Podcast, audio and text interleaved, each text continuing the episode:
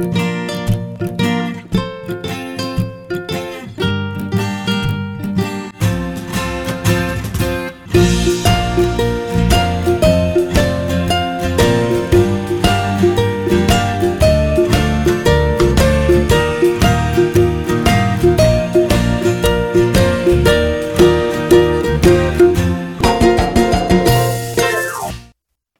们这么有缘，你竟然这么恰巧的听到这个节目。你今天在家上班，还是要出门工作呢？不管是要去的目的地是哪里，请都让凯莉的声音和你在一起。Hello，我是凯莉 Kelly。凯莉陪上班是 Yo What's Up 在干嘛的短篇通勤单元。我们尽力日更到日更，非常感谢大家长时间的支持。喜欢这个单元的话，请千万记得在你收听的平台上面订阅我们，或是帮我们把这个节目分享给边听节目边想到的那个朋友，以及帮我们留个五星评论支持我们的创作。五颗星星一世情，山姆凯莉。感谢您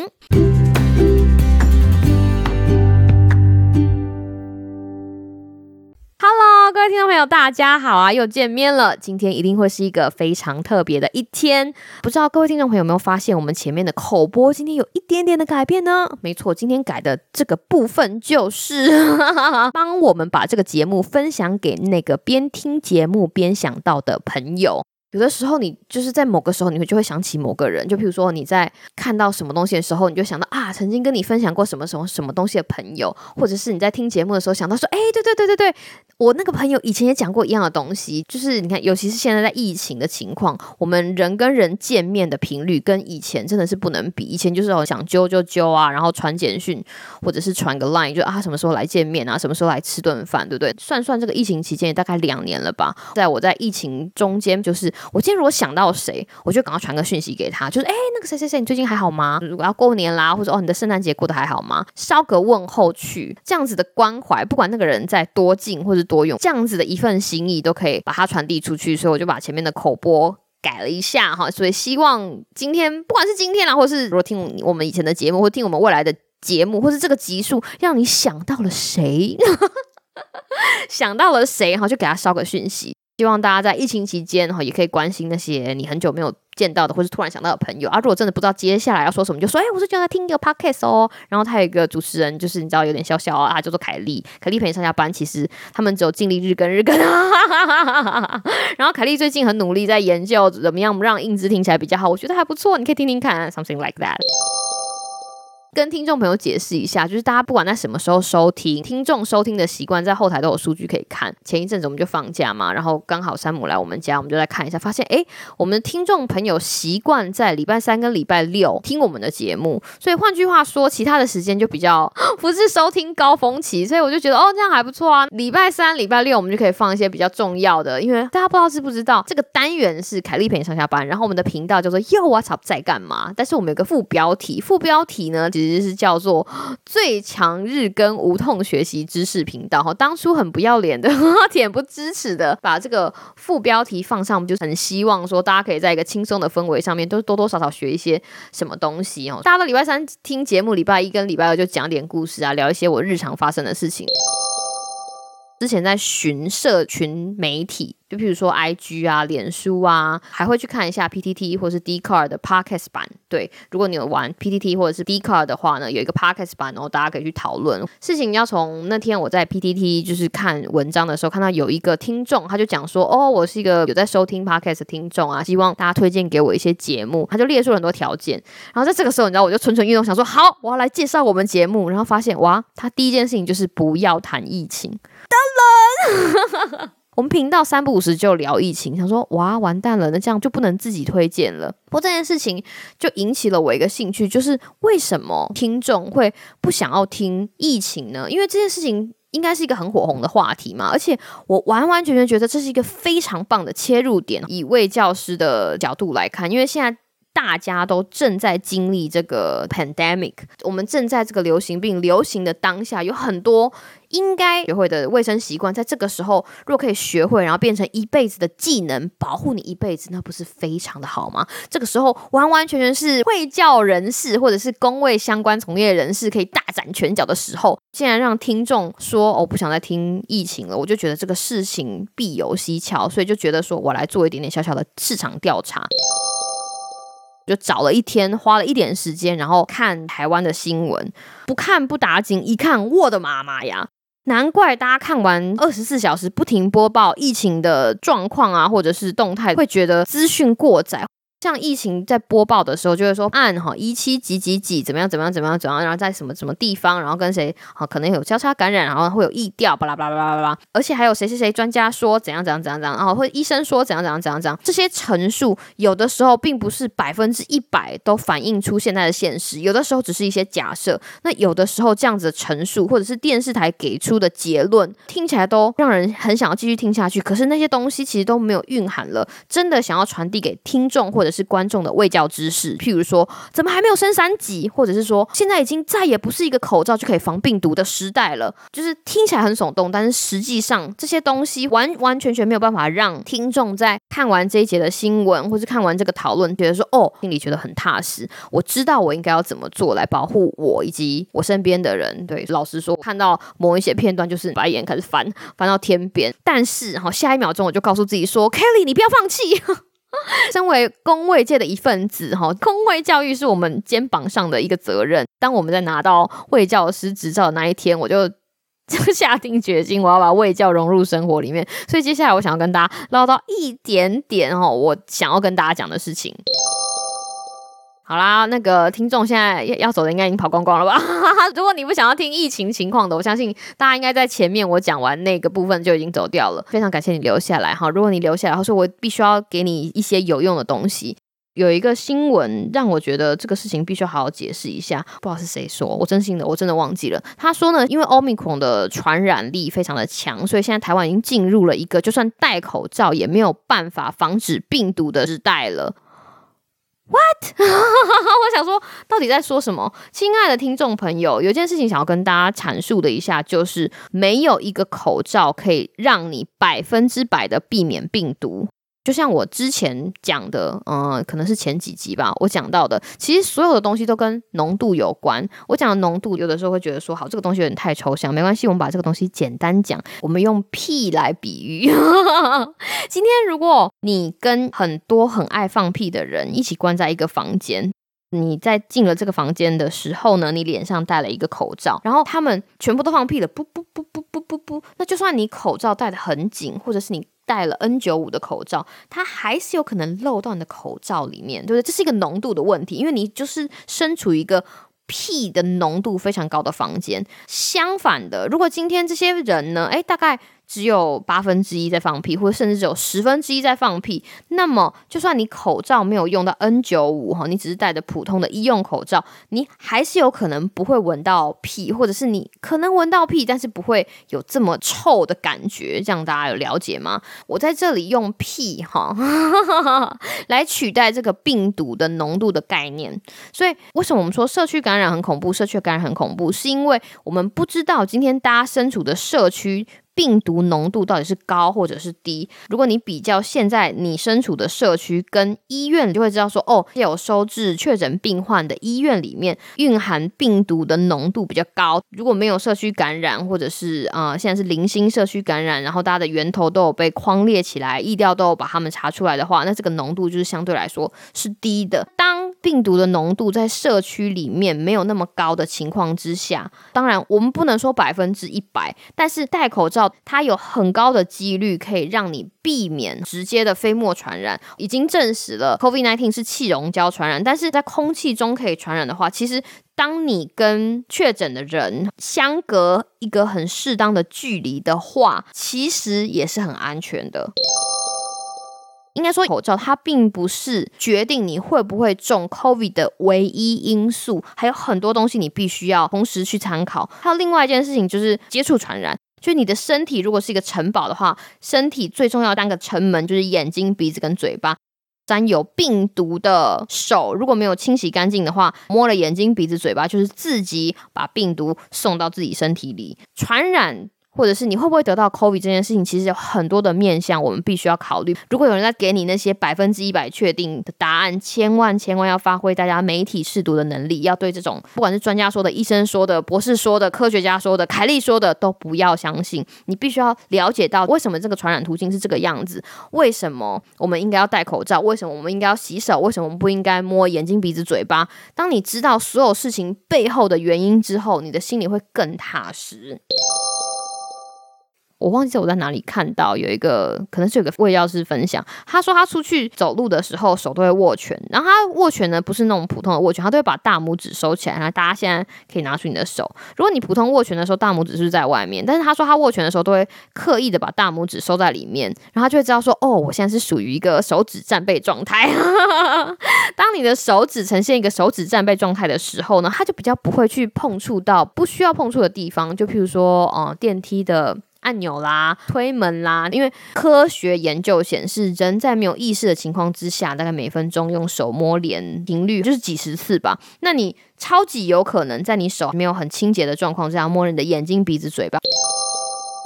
拉回我们今天想要讲的故事，拉拉拉拉拉回来。我今天在刚开始讲的时候，不是说了吗？我改了口播嘛，那我加了一句，帮我们把节目分享给那个边听节目边想到的朋友。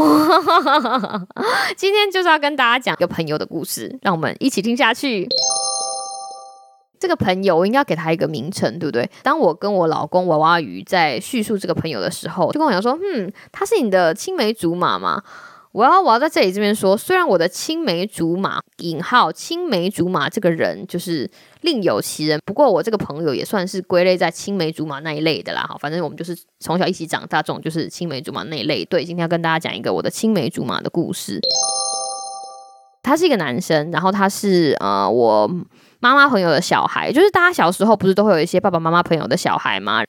我不知道是因为共同育儿比较轻松还是怎么样，就是当见面的时候，他们朋友的小孩也会在一起玩。我就是跟这个男生在这样子的情况之下认识的，哈，青梅竹马。那很有趣的一件事情就是，因为我在我们家，我是属于年纪比较小的那种，所以我的角色一直都是妹妹，不管是表妹还是堂妹，我都是妹，我都是妹子，都不是那种姐姐，哈，不是那种姐的等级。所以当妹妹的角色会有一些。角色特质，就譬如说你要很听话，就哥哥姐姐讲什么时候你就说哦，好好好哦。他说妹妹来一起来啊，你就说哦，好好好。妹妹要加入，好好好。妹妹要来帮忙，好好好。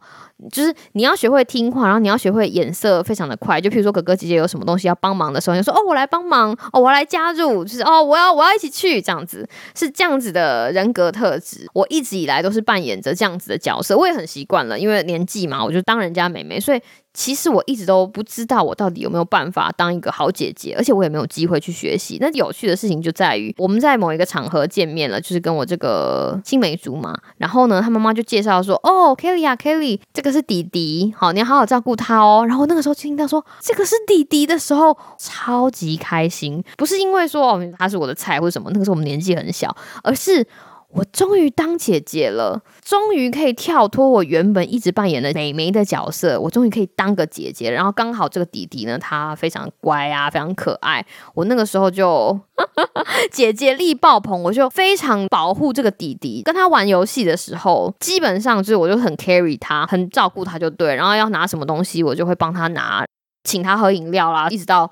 长大，那这个弟弟呢？他其实不是住在台湾，他住在国外，所以我们老实说不是这么常见面。我们小时候比较常见面，国小见了还蛮多次的，然后国中见过，然后高中见过，然后大学见过。最近我们就是又约了要见面，所以我就是为什么我要跟我老公稍微叙述一下我这个青梅竹马的故事。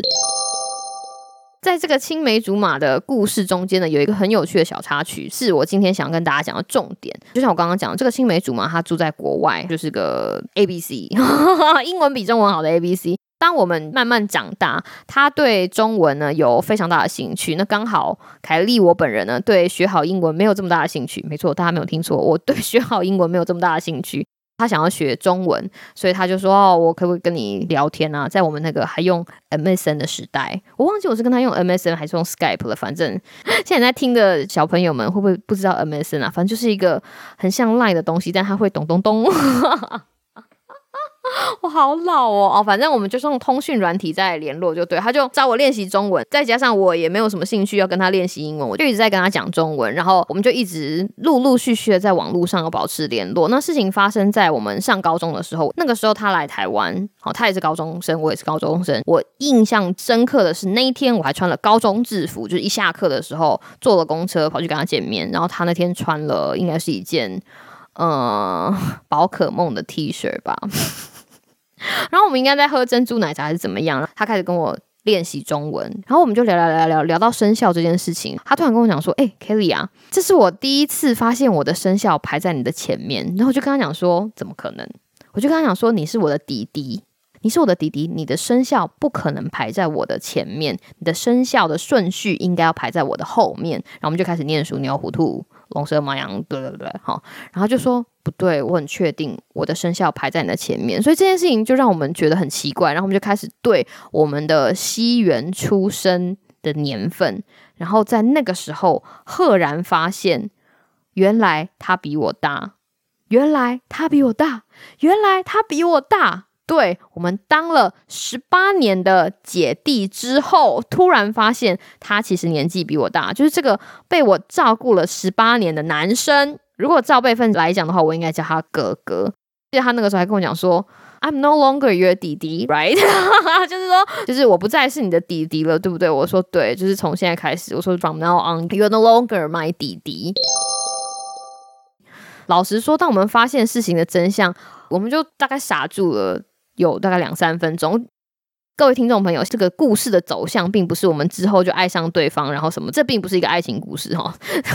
要跟大家讲，这并不是一个爱情故事的走向，而是说这件事情有趣的地方在于，我们已经用十八年的姐姐跟弟弟的心态在相处，然后就在那么一瞬间，突然发现啊，其实这个是爸爸妈妈搞错的，就是他们没有好好计算我们的出生年份。你能怎么办呢？你也只能接受这个现实啊，对，总不能说好吧，那从现在开始我们来假装玩姐姐跟弟弟的游戏。不不，这个我们不是在演电视剧哈，这个现实就是哦，OK，他的年纪就是比我大，在这十八年哈，我们彼此对我们的关系整理没有清楚的这个十八年间，因为我一直扮演的姐姐的角色，在那一瞬间，我突然发现说，哎，原来我可以当个姐姐，就是虽然已经当了十八年了，而且最后我还是妹妹的角色，但是这十八年的经历让我觉得说，哦。我原来可以当姐姐，我原来可以挺身而出保护一个男生，因为你知道吗？像我们小时候，老师都会说，哦，男生就是要保护女生，然后女生就是应该要怎样怎样怎样怎样怎样，妹妹就是应该要怎样怎样怎样怎样怎样。譬如说，哦，妹妹出去啊，跟哥哥跟好哦，妹妹你出去要跟姐姐跟好哦，姐姐往哪里去你就跟哪里去啊，哥哥说什么你要听哦。像这种，你有没有听过爸爸妈妈跟妹妹讲说，你就是要保护哥哥？可能有啦，但是这样子的话语，在我小时候，在那样子的社会氛围，并没有常常的被强调。我觉得很有趣的一件事情，就是有机会当他的姐姐，让我。尝试到了很多不一样的事情，让我发现哦，原来我可以挺身而出。譬如说，当他玩游戏就是被欺负的时候，我就是会跑出来拍桌，然后跟其他人一起玩游戏的人说：“你到底在干什么？”就是他是我弟弟哎，我要照顾他。好，类似这种。对，我小时候就是这么 man 的女生，就觉得说他是我保护的啊，他就是我弟弟。然后我要买东西的时候，就会帮他多买一份。为什么？因为他是我弟弟啊，我要照顾他。类似这种。所以原来我有这样子的潜力，这样子的潜力，如果我一直当家里最小的，或是当某个群体里面最小的，我可能就没有这个机机会去发掘我可以照顾别人的这一面，或者是发掘我很有肩膀的这一面，真的。所以我其实非常感谢这样子的错误，虽然这个错误到最后让我们两个人有点哭笑不得。新的一年总是会有一些新的事情在发生，比如说你会找新的工作啊，甚至说你结婚了，你就会变成谁的先生、谁的女婿、谁的媳妇、谁的太太，就是每个人。都很有可能在新的一年转换新的身份，这都不是一个很可怕的事情。虽然会紧张，虽然会彷徨，但是当我们被赋予跳入一个新身份的机会。我觉得对这件事情要保持着很你知道拥抱的态度，拥抱的态度就是我愿意拥抱新身份。有的人说标签啦哈，我比较倾向于说哦，这个是一个身份，不要把这个东西想成是一个标签。你可能会突然变成管理职，你可能突然要管很多的人，或者是你可能今天就是要去参加一些。比较大的会议，帮你们的组员讲很多的话，你可能要在你的角色上面做一些些调整。我觉得这些调整或者是改变都是好的，因为说不定这样子身份的转换，或者这样标签的改变，可以激化你，或者可以引出你原本没有发现属于自己的一部分，反而让你的潜力整个挖掘出来。所以说不定我现在这么 man，有一部分就是应该要归，有一部分的那个 credit 就是要 归功于我这个弟弟，是不是这个样子？后来我们就有个机会，在今年跟他老婆小孩见面，然后他也跟我老公见面，就讲一讲以前的事情，然后就很开心。谈话的中段，他就突然问我说：“哎，Kelly，所以他就是你大学的那个？”然后我就跟他说：“不是。”老公就在旁边说：“哈？”然后我说：“不是，no，他不是。”对，我的青梅竹马才突然在那个时候接收到了我的讯号，说：“哦哦，对对，没有，我只是随便问问的。”对。所以，那个各位听众朋友，呃，今天凯丽陪你上下班要跟大家分享这个故事呢，哈，除了希望让大家可以拥抱你即将迎来的新身份或者是改变之外呢，还有一另外一件事情，就是如果你跟你的青梅竹马很久不见，你可能要先跟他套一下招。对，这就是今天凯丽陪上下班想要跟大家分享的小小的故事。我是凯丽，希望大家有个美好的今天跟明天。那我们就下次再见喽，拜拜。